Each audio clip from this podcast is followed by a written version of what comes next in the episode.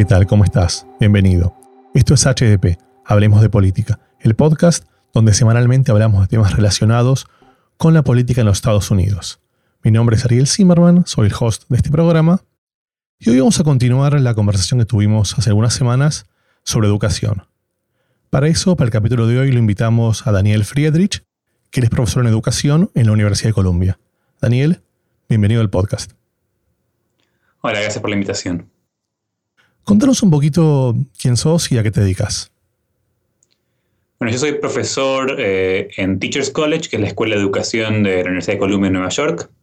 Me dedico a temas de formación docente y currículo y especialmente eh, miro cuestiones de globalización y educación, cultura popular y distintos temas relacionados a la formación docente tanto en Estados Unidos como en Latinoamérica. Vos sabés que mm, hace algunos años, cuando todavía vivía en Argentina, solía, mm, solía incluir en mi currículum cuando iba a, buscar trabajo, este, en la parte de idiomas, solía incluir hebreo. La verdad es que, como todo, como todo buen chico judío, fui a la escuela Ort y tuve seis años de hebreo. Como todo buen chico que fue a Ort, aprendí a decir la la Shairutim, que básicamente es puedo ir al baño. Mucho más que eso no, no recuerdo. Y lo que sí recuerdo es que tenía una docente, la docente hebreo, que la tuve varios años, continuamente nos decía que no tenía mucho, que no tenía mucho sentido estudiar este idioma, que hebreo era un idioma antiguo, que no se utilizaba, que mejor estudiáramos inglés. Y unos años, bueno, evidentemente le hice caso. Este, unos años después em, tuve, tuve, la oportunidad, tuve la oportunidad dos veces de, viajar a Israel y claramente ahí me di cuenta que no había aprendido nada, pero sobre todo me arrepentí. Me sentí muy mal por no haber podido aprovecharlo, porque la realidad es que todos los idiomas sabemos que nos abre la cabeza, que nos enseña a pensar diferente, que nos permite comunicarnos, pero sobre todo que nos eh, abre una cultura diferente que quizás no estamos tan acostumbrados. Y para volver un poquito a, la docente, de vuelta, no, no me interesa hablar de ella, seguramente era una mujer grande, así que muy probablemente no, no esté más en este mundo. Pero fuera de esto, era, era un, todo un tema, ¿no? Cuando un docente te dice, te indica que hay un, idioma que no te sirve, que no lo estudies, que no lo aprendas, que no vale la pena. Creo que es un mensaje, digo, pensándolo hoy siendo adulto, es un mensaje fuerte y evidentemente es un mensaje, digamos, no sería el mejor mensaje que un docente pudiera bajar. Entonces, eh, se, me, ocurre que esta es una, buena forma para poder empezar esta, conversación. Pensando un poquito en esto, en esta, bueno, no en esta docente puntualmente, pero sino en esta idea de los docentes de cuando bajan cierta línea y de, sobre todo se me, ocurre pensar, digamos, los docentes en Estados Unidos, que entiendo la mayoría, este, la mayoría son mujeres, la mayoría son hegemónicas, son blancas, y la mayoría son americanas que no, suelen manejar el español. Entonces, ¿vos crees que tiene alguna implicancia esto? Este, que los docentes no, tengan diversificación? Sí, es, uno de los temas centrales en el campo de la educación y en la formación docente en específico, y es la desconexión que existe cada vez más entre una población, especialmente la población más joven, que es la que va a la escuela, que es cada vez más diversa, que es cada vez más multicultural y una fuerza docente que, en cuerpo docente que en general, como decías, eh, se calcula que más o menos el 80% de los docentes de escuela, primaria, por ejemplo, son mujeres blancas. Eh, y que además de, ser mujeres blancas, en general son eh, monolingüistas, es decir, que manejan un solo idioma y vienen de contextos en los cuales pocas veces se, han encontrado con gente con trasfondos culturales diferentes al, al de ellas, ¿no?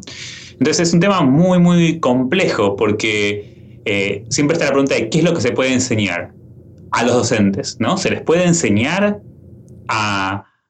¿Se les puede enseñar otra cultura? ¿Se les puede enseñar a aceptar otras culturas? ¿Se les puede enseñar a realmente eh, trabajar con esas culturas como parte de lo que es la realidad del aula de una manera positiva? o no. Y esto tiene implicancias también para los chicos, ¿no? O sea, si los chicos ven que sus maestros y maestras no valoran sus culturas, si los chicos ven que los maestros y las maestras no valoran su idioma, Si les dicen, no, acá no venimos a hablar en castellano, estamos en Estados Unidos, tenés que hablar inglés. Entonces hay una cuestión hacia la identidad muy fuerte, ¿no? De, bueno, si mi, mi cultura y mi identidad no es aceptada acá en la escuela, ¿qué hago yo con esa cultura? ¿Qué hago yo con esa identidad? Entonces es un, tema muy, muy central. Y, desde la gente que, como yo, trabaja en formación docente, eh, en universidades progresistas, trabajamos mucho con el tema de lo que es pedagogías culturalmente relevantes, ¿no? Es decir, pedagogías que tomen las culturas de los chicos y de las familias y de las comunidades como un recurso valioso a la hora de enseñar, no como algo para sobreponer, para, para, eh, imponer el sistema dominante encima de eso, sino que realmente, ¿qué quiere decir? Que eso sea un recurso valiosísimo en la educación de los chicos y en la educación de los docentes. Y puntualmente, digamos, a ver, tenemos estados en los estados del sur en donde hay un porcentaje mucho más grande de latinos, en donde entiendo que em, están los, eh, dentro de las escuelas están los, los, chicos, los chicos y las chicas que aprenden español, los English learners. Y incluso hay colegios en donde específicamente se enseña español. Pero ¿qué sucede? Digo, en estados como New York, donde la población inmigratoria es mucho más amplia, es mucho más variada, y no, no creo que haya la suficiente cantidad de alumnos para, enseñar una segunda lengua específica como el español. Debe, ser mucho más, mucho más global. ¿Cómo, cómo, cómo, aplica ahí el tema de la, de la cultura inmigratoria en la escuela? Mira, las escuelas en general en Estados Unidos y en estados como Nueva York son un abanico enorme, ¿no? Es muy difícil en Estados Unidos generalizar cualquier cosa. Como quizás se dio en la conversación que tuviste antes sobre educación, no hay políticas a nivel nacional, curriculares, no hay. Entonces, en general uno ve de todo, ¿no? Y depende muchísimo en Estados Unidos, mucho más que en otros países, sobre el liderazgo de cada escuela. Los directores de escuela tienen muchísima libertad para contratar, para dirigir el currículo, para formar a sus docentes. Entonces, eso, eso genera muchísima variación. Dentro de esa variación, uno encuentra escuelas donde, como decía antes, las culturas no dominantes son totalmente desestimadas y son totalmente eh, silenciadas y negadas. También está como uno diría el, opuesto, que son escuelas que en la ciudad de Nueva York, por ejemplo, se les llaman las Newcomer Schools, que son escuelas diseñadas específicamente para inmigrantes, con un currículo súper rico de valorización de, esas culturas y de integración y em, de, de, realmente tomar lo que los chicos traen, las familias traen, incluir a las familias, no solo los chicos, en esa educación. Y en el medio, entre esos dos polos, uno tiene eh, muchísima variedad. Como decías, en, áreas rurales, por ejemplo, donde esas culturas no, son, no tienen una presencia tan fuerte como en las ciudades o en algunas áreas rurales de Nueva York. Eh, por ahí lo que se, incluye es la enseñanza de un lenguaje. Pero lo que sabemos es que la cultura no es solamente el lenguaje. Y además, quién enseña ese lenguaje es, central, ¿no? O sea, no es lo mismo que lo enseñe. Eh, yo, me acuerdo que cuando yo trabajaba en, en, Wisconsin, ahí hice mi doctorado, y trabajaba como supervisor de la gente que iba a ser, y se está formando como profesor de español y muchas de las de, los estudiantes que estaban formándose como profesores de español nunca habían salido del estado de Wisconsin. ¿no?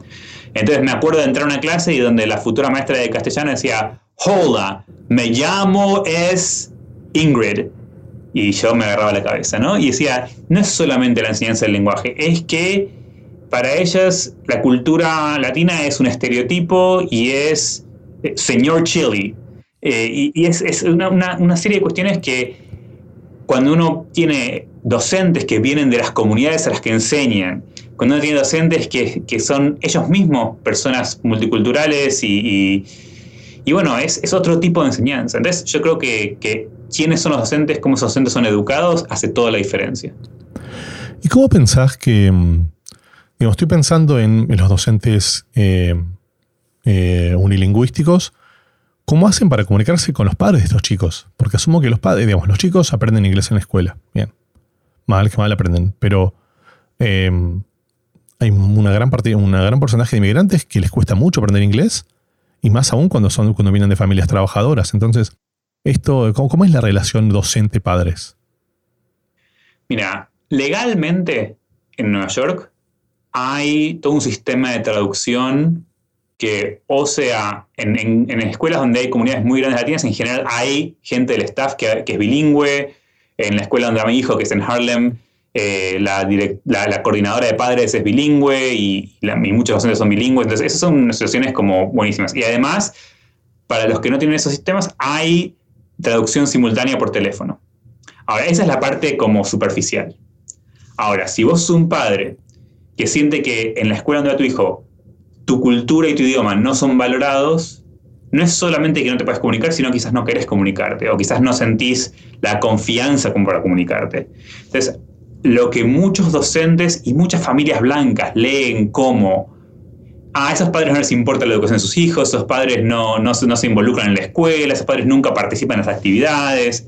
En verdad, no tiene que ver con eso. Tiene que ver con que esos padres no se sientan bienvenidos a la escuela. Entonces, la pregunta de cómo esos padres se comunican con la escuela no tiene que ver solamente con los recursos, sino que con la cultura escolar. Y con cómo esa escuela reciba a esas familias y cómo esas familias se sienten dentro de la escuela, que es algo difícil de cuantificar, ¿no? Y que tiene que ver realmente con cuando se siente en casa en la escuela.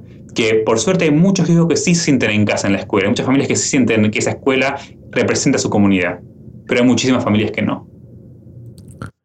¿Y vos dirías que, mm, tiene algo que ver la cultura o el impacto de, la lengua española o de la cultura del español en, la clase trabajadora? ¿No tendrá algo que ver como que, digamos, cuál es, cuál es la implicancia que tiene el hablar español para los, inmigrantes con, digamos, con menos privilegios? Es un tema súper complicado, porque en Estados Unidos eh, el tema migratorio no puede ser separado del tema racial, ¿no? Entonces, eh, cuando mi familia argentina blanca se mudó de Buenos Aires a Staten Island, en el estado de Nueva York, en la ciudad de Nueva York, y sus hijos blancos llegaron a la escuela sin hablar una palabra de inglés, fueron recibidos de una manera muy diferente que cuando una familia centroamericana que no habla inglés llega quizás a la misma escuela.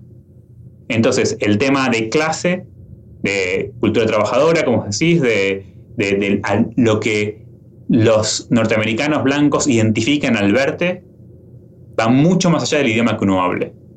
Eh, y en ese sentido, por eso digo que el castellano no es valorizado porque en Estados Unidos el idioma castellano se, identifica en general, la mayor parte de la gente, con eh, inmigrantes latinos de clase baja que eh, no son bienvenidos, especialmente hoy por hoy con la administración de Trump.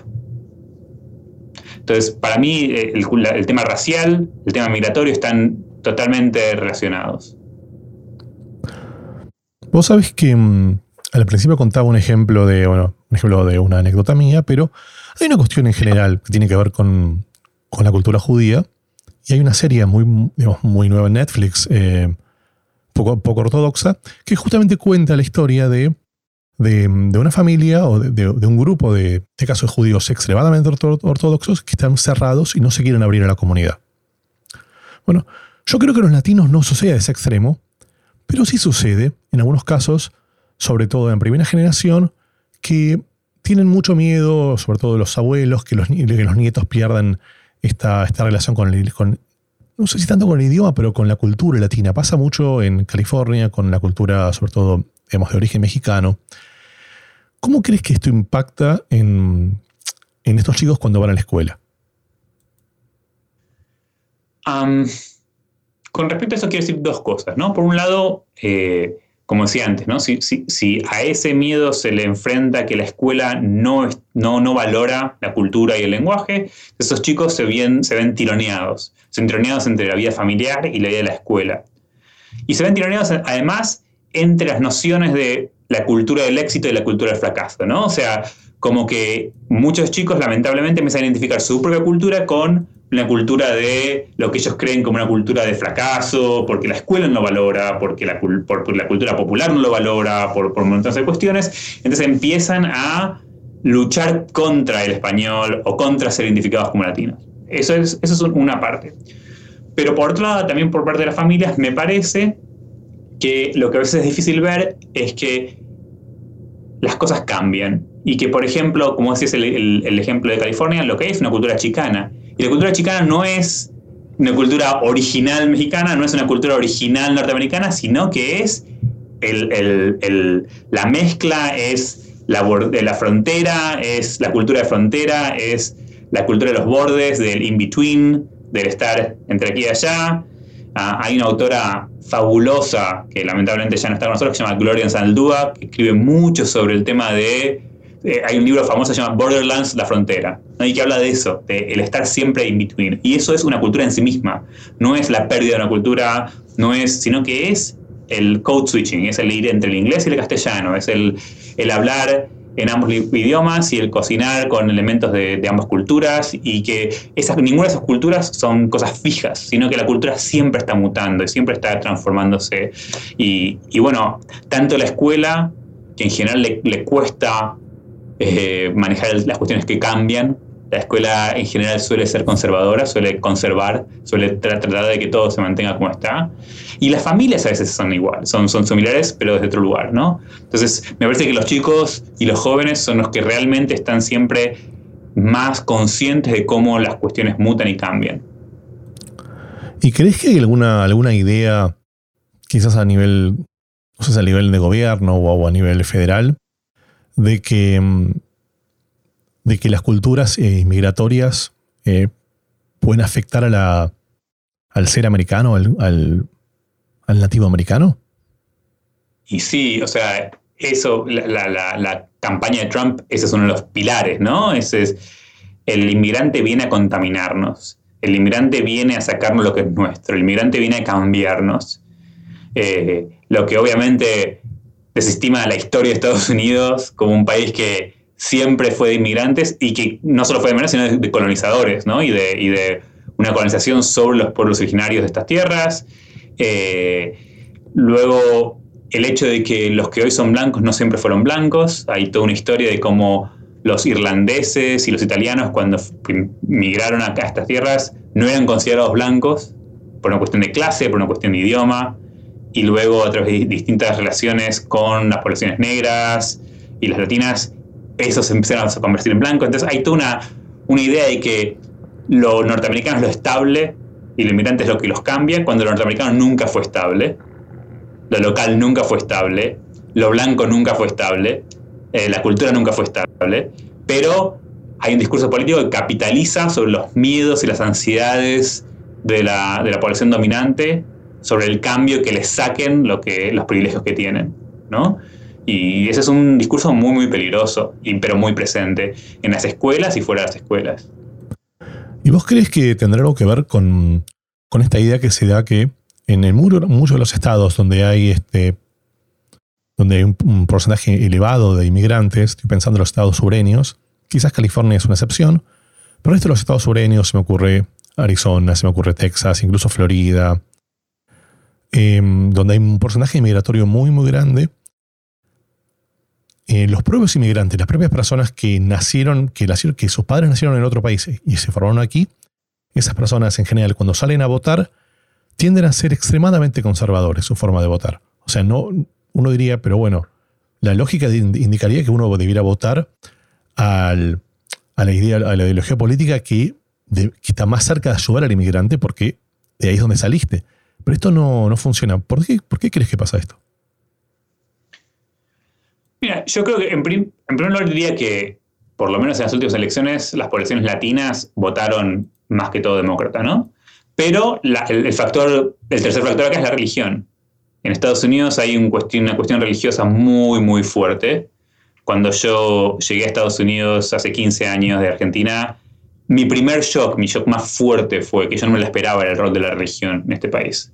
Yo pensaba que, digamos, yo también vengo de familia judía y, pensaba que viniendo de un país que se dice católico, como Argentina, Estados Unidos me iba a parecer más eh, laico. Y es lo opuesto, ¿no? La, la, presencia de la religión en Estados Unidos es muchísimo más fuerte en lo cotidiano que lo que era para mí en Argentina.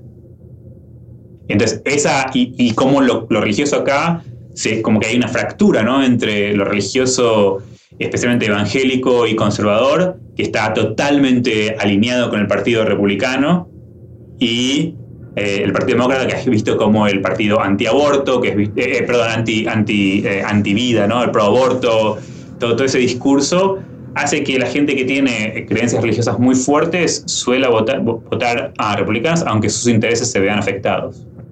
esa parte religiosa con las poblaciones latinas especialmente me parece que es importante mencionar. Y hablando un poquito de religión entonces, ¿qué opinas sobre el tema de las, del presupuesto que se dedica, que se destina a los colegios religiosos? Yo en ese sentido soy bastante radical. o sea, digamos, empecemos por la idea de que para mí no deberían existir las escuelas privadas. ¿Sí? Para mí, y de hecho me, parece que yo soy una persona que apuesta muy fuerte a la educación pública, incluso cuando sé que a veces no funciona y que tiene sus limitaciones, me parece que si todo el mundo tuviera que ir a la escuela pública, todo el mundo estaría eh, comprometido a la escuela pública cuando hay escuela privada lo que pasa es que la gente de más recursos no está comprometida con la escuela pública, entonces hay, un tema muy complejo. Entonces, dentro de ese marco general de, mi radicalismo, por lo menos en Estados Unidos, de alguien decir no deben existir las escuelas privadas, para mí, dentro de eso, digamos, los fondos públicos deberían estar todos digamos, dirigidos a la escuela pública laica. Eh, luego, si las instituciones religiosas quieren educar a sus miembros, que lo hagan con sus propios recursos. Las instituciones religiosas en este país no pagan impuestos, eh, entonces tienen, tienen más recursos que otras y, bueno, y, a la iglesia recursos no le falta. Entonces, digamos, para mí la idea de que el Estado financie la educación religiosa no tiene mucho sentido, y, pero está aparte sobre, sobre, digamos, se, sobrepone al tema de que para mí el Estado no debería financiar la escuela, la educación privada, incluido ahí la escuela charter, que para mí es un tema muy problemático y si quieres podemos hablar mucho porque, porque lo, conozco bastante, pero la escuela charter es una forma de privatizar la escuela pública y, de destinar recursos públicos a emprendimientos privados. Y yo le sumaría eso a este, que alcanza muy poca gente, a muy, muy, muy, pocos, muy pocos chicos y solamente los privilegiados. Pero contame un poquito más este, qué pensás de, las de las charters. Un tema que es súper interesante. Sí, digo, por ahí mucha de la gente que escucha este podcast no sabe bien qué son charters. Entonces voy a, voy a empezar un poquito con una mini lección de historia. Prometo que va a ser muy corta. ¿sí? Eh, pero, pero las escuelas charter surgen en los 80, pero con mucha más fuerza en los 90, como iniciativa de ciertos grupos de decir, a ver, el Estado está gastando X cantidad de dinero en las escuelas públicas, con una receta de que la misma escuela para todos. Pero hay muchos chicos para los cuales esa forma de aprender, ese currículo, esa forma de enseñar, no funciona. Entonces, ¿por qué no hacemos un experimento? ¿Por qué no vemos cuánto gasta el Estado por estudiante en las escuelas públicas y permitimos a grupos de padres o a grupos de interés proponer su propia escuela y que el Estado ponga el mismo dinero que ponen en la escuela pública en esas instituciones con ciertas condiciones. Por ejemplo, que no sea con fines de lucro, por ejemplo, que tenga que tener los mismos exámenes que las escuelas públicas, cosa de tener cierta accountability. Eh, y, y, bueno, así como que diversificamos las escuelas. Entonces, la idea original de la escuela charter no es una mala idea.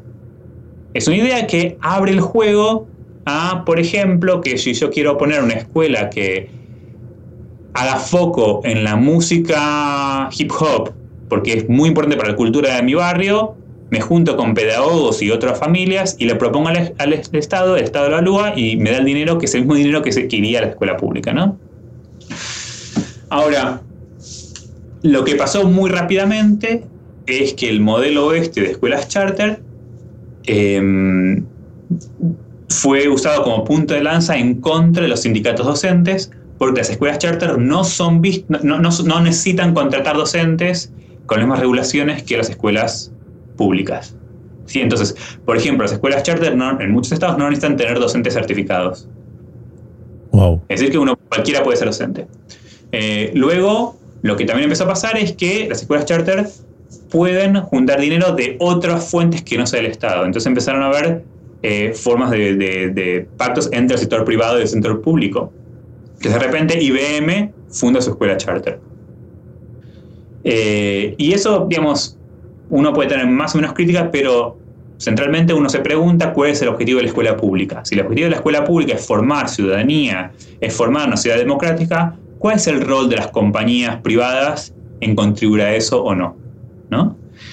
Eh, y por último, lo que empezó a pasar, especialmente a mediados de los 90, es las cadenas de charter, es decir, eh, muchísimas escuelas con el mismo programa y con la misma filosofía, que en general son filosofías en esas cadenas de disciplina de cero tolerancia, escuelas casi militarizadas, dirigidas a sectores más pobres, eh, donde el currículo es súper empobrecido en todo lo que no se ha testeado y solo se enfatiza lo testeado y las escuelas charter tienen la libertad de echar estudiantes que no rinden. Wow.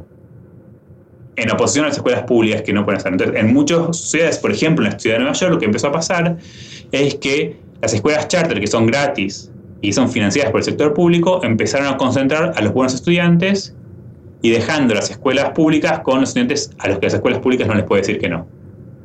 Entonces, hay una serie de cuestiones en las escuelas charter que se ven como una forma de introducir la lógica del mercado, es decir, que los, que los, padres elijan, que, mm, lo que cuenta en las estandarizadas es lo que cuentan con valor, eh, es eh, privilegiar eh, las, la disciplina y, la, y la, la, mentalidad empresarial en el currículo y todo eso es una forma de priorizar la escuela pública.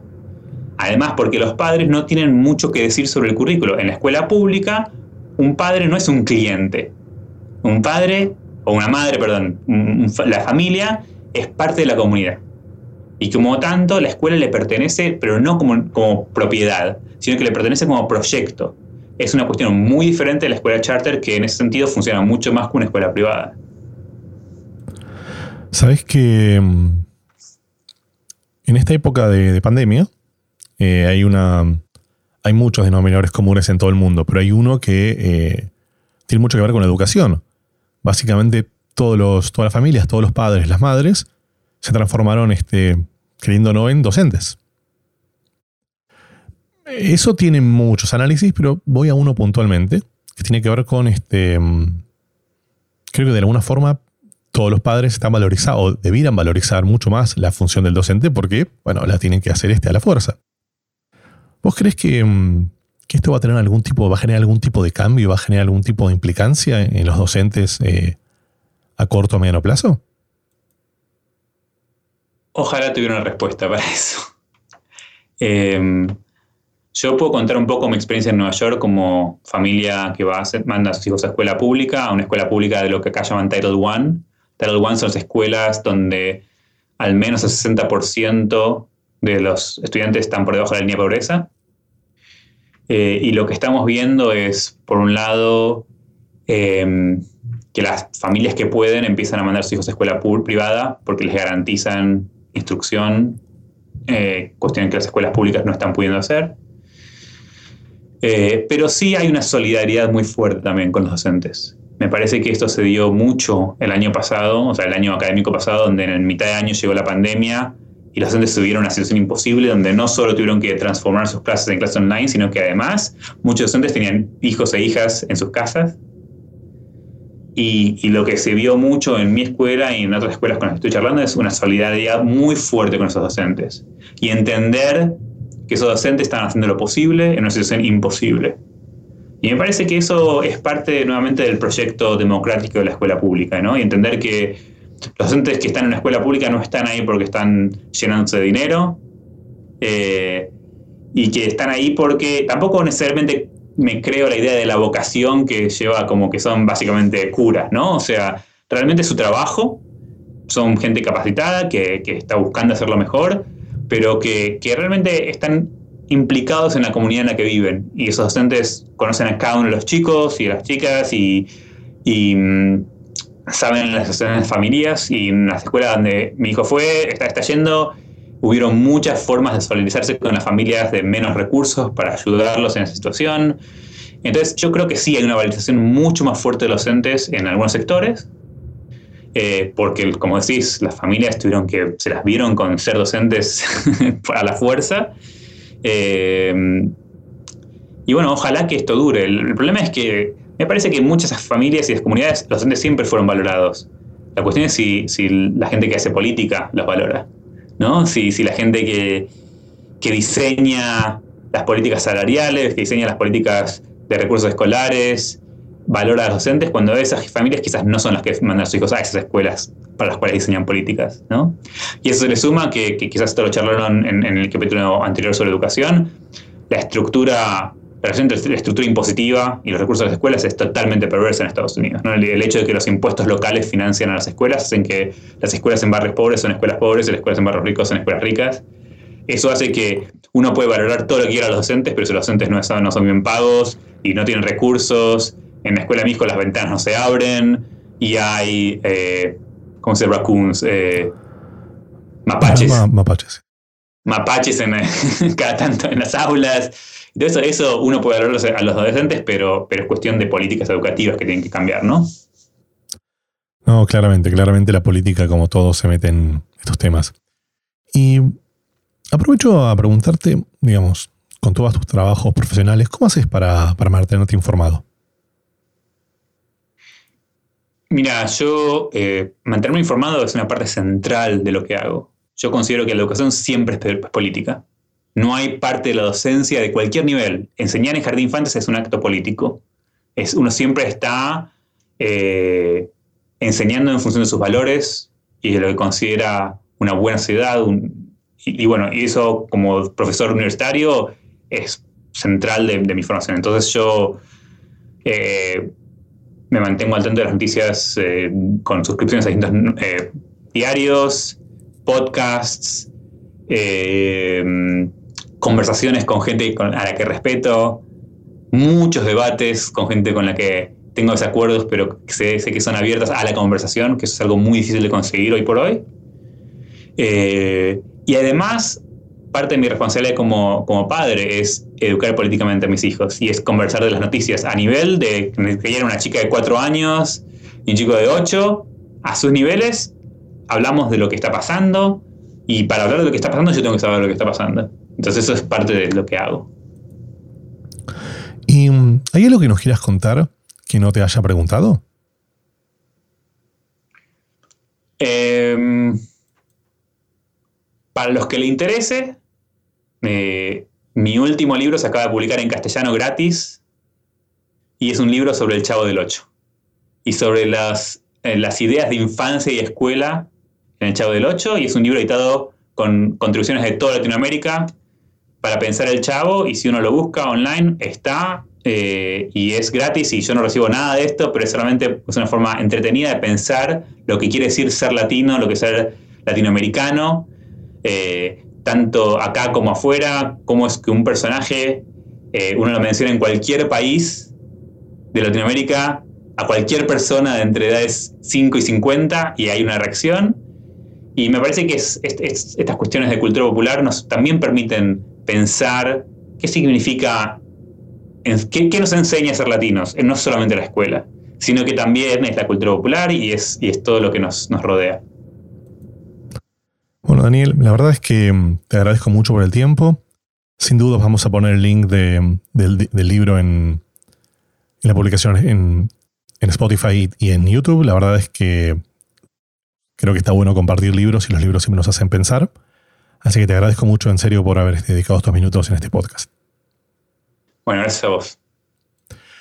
Y bueno, para ti, que llegaste hasta aquí, asumo que te gusta lo que estamos hablando. Entonces te pido, por favor, que te suscribas a los canales de Spotify y de YouTube y lo compartas con tus amigos. Muchas gracias y nos vemos la semana que viene. Adiós.